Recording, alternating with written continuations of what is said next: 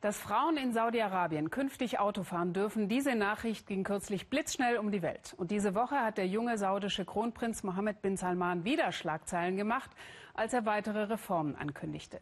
Saudi-Arabien wolle zu einem moderaten Islam zurückkehren, weg von jeglichem Extremismus. Führerscheine für Frauen werden zwar erst ab Juni 2018 ausgestellt, es dauert also noch ein bisschen mit der neuen Freiheit. Aber zusammen mit meinem übrigens rein weiblichen deutschen Kamerateam habe ich vor Ort festgestellt, dass manche unserer Vorurteile, also saudische Frauen müssen zu Hause sitzen und werden von Männern unterjocht, dass diese Klischees teilweise jetzt schon überholt sind. Frauen auf dem Rücksitz, am Steuer das Söhnchen. Tausendfach geklickt veräppelten saudische Webvideos wie dieses das unsinnige Fahrverbot. Mann bremst Frau aus aber der Gag ist bald veraltet. In acht Monaten darf sie selbst ans Steuer, aber Rotana Al-Hashimi will ihr Traumauto jetzt schon bestellen. Autoshoppen, das neue Lieblingsvergnügen der wohlhabenden saudischen Frau. Ich kann mich dann endlich bewegen, ohne dass ich ständig auf jemanden warten muss, der mich chauffiert. Das ganz normale Alltagsleben. Ich will zum Einkaufen fahren, ins Büro und wieder nach Hause. Einfach frei sein. Frauen haben übrigens bisher auch schon Autos gekauft, sagt der Händler, aber nur für ihre Chauffeure. Zum Selbstfahren macht's natürlich mehr Spaß. Yeah, that's my car. Und wie findet die männliche Kundschaft? Es ist Zeit, dass unsere Frauen selbst fahren dürfen. Und ich habe dann mehr Freizeit. Auch das ist Saudi-Arabien. Nof al-Subhi und ihre Schwestern haben keinen ständigen Chauffeur. Bus oder U-Bahn gibt es nicht in Jeddah. Wann immer Nof aus dem Haus will, muss sie sich einen Fahrer mieten oder Bruder Marsen bitten. Sonntagsausflug an die Küstenpromenade. Für Frauen aus der Mittel- oder Unterschicht geht das oft nur in männlicher Begleitung.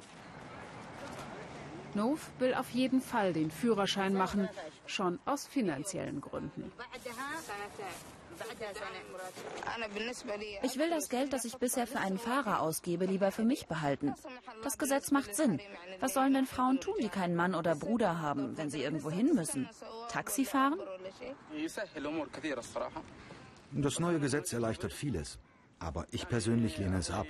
Ich kann doch meine Familie überall hinfahren. Immer noch konservativ, viele saudische Männer. Und die Frauen? Traditionell schwarz verhüllt. Rotana al-Hashimi kämpft für Farben. Denn schwarz, sagt sie, schreibt uns der Koran gar nicht vor. Die selbstständige Textildesignerin war vor zehn Jahren eine der ersten, die es wagte, die Abaya, das Traditionsgewand der saudischen Frau, auch in Grün, Rot oder Lila zu entwerfen. Orientiert hat sie sich dabei an den alten, ebenfalls bunten Trachten der Beduinenfrauen am Anfang ein Skandal. Als ich mit den bunten Abayas anfing, mussten die Frauen ihren Mann noch um Erlaubnis fragen, ob sie das tragen dürften. Mein Gott, dachte ich.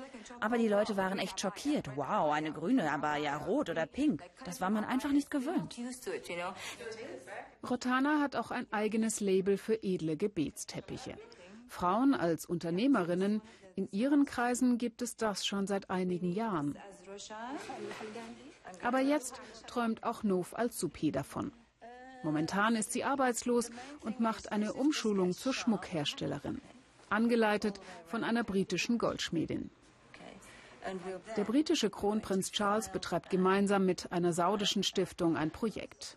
Frauen sollen neue Bereiche des Arbeitsmarkts erschlossen werden. Deshalb lernt Nov, was bislang nur saudischen Männern vorbehalten war, ein Handwerk.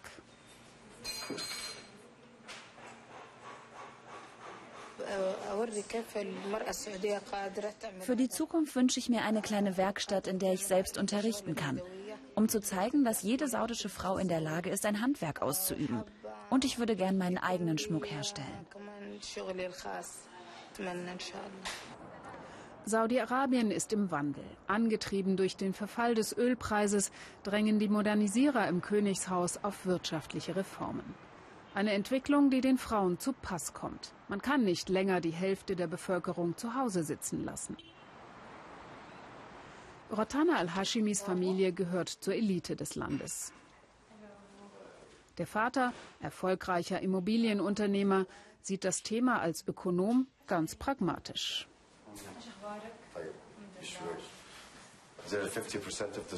50 Prozent der Bevölkerung sind Frauen.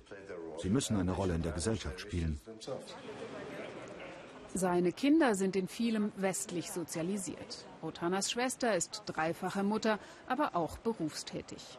Und ihr Bruder wünscht sich einfach eine moderne Gesellschaft. Ich denke, Frauen sollten auch in höheren Posten im Business vertreten sein. Das bringt uns voran. Der Wettbewerb wird dann zwar härter für uns Männer, aber das steigert die Produktivität. Ist ja anderswo auf der Welt auch so. 120 Euro im Monat kostet Nov der Mietchauffeur, der sie täglich zum Goldschmiedekurs hin und zurück bringt. Unter der Woche hat der Bruder keine Zeit zum Fahren.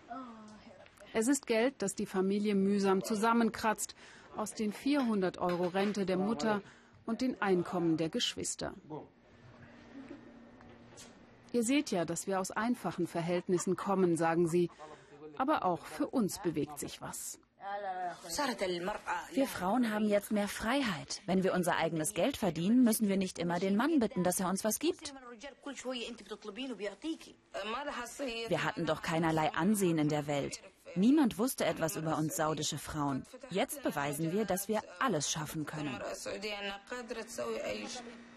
Aufbruchsstimmung in Saudi-Arabien. Die Frauen jedenfalls wollen durchstarten.